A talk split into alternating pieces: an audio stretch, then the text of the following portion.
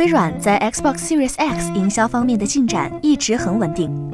据外媒报道，Xbox Series X 的预订页面目前已经公开，下一个直播活动将在七月举行。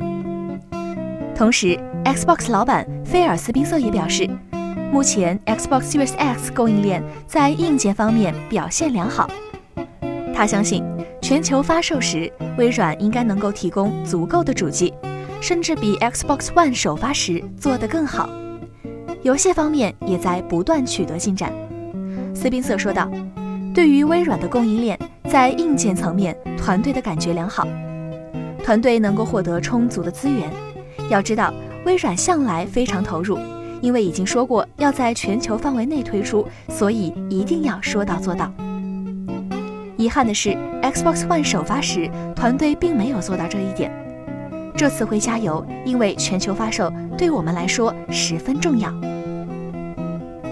据悉，Xbox Series X 支持 4K 60 FPS 运行，并且能够提供高达120 FPS 运行支持。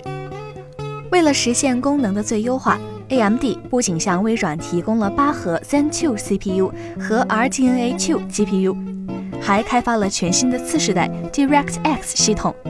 并希望借此推动整个行业的发展。据悉，作为微软 Xbox One 主机家族的新一代后继机型，Xbox Series X 预计于二零二零年底的节日季发售。截至发稿前，具体价格尚未公开。